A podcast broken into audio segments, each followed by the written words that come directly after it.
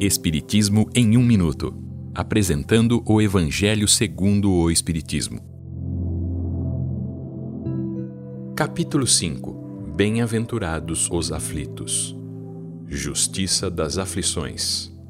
Bem-aventurados os que choram, porque serão consolados. Bem-aventurados os que têm fome e sede de justiça, porque serão saciados. Bem-aventurados os que são pobres, porque é deles o reino de Deus. Estas recompensas que Jesus promete aos aflitos na terra, contidas nos evangelhos de Mateus e Lucas, só podem ocorrer na vida futura. Mesmo com a certeza da vida futura, dificilmente se compreende a utilidade do sofrimento para ser feliz. Por que alguns sofrem mais do que outros? Porque alguns nascem na miséria e outros são ricos, sem terem feito nada para justificar isso? Porque para alguns nada dá certo, enquanto para outros tudo parece sorrir? Porque aqueles que são honestos sofrem e os que são perversos enriquecem?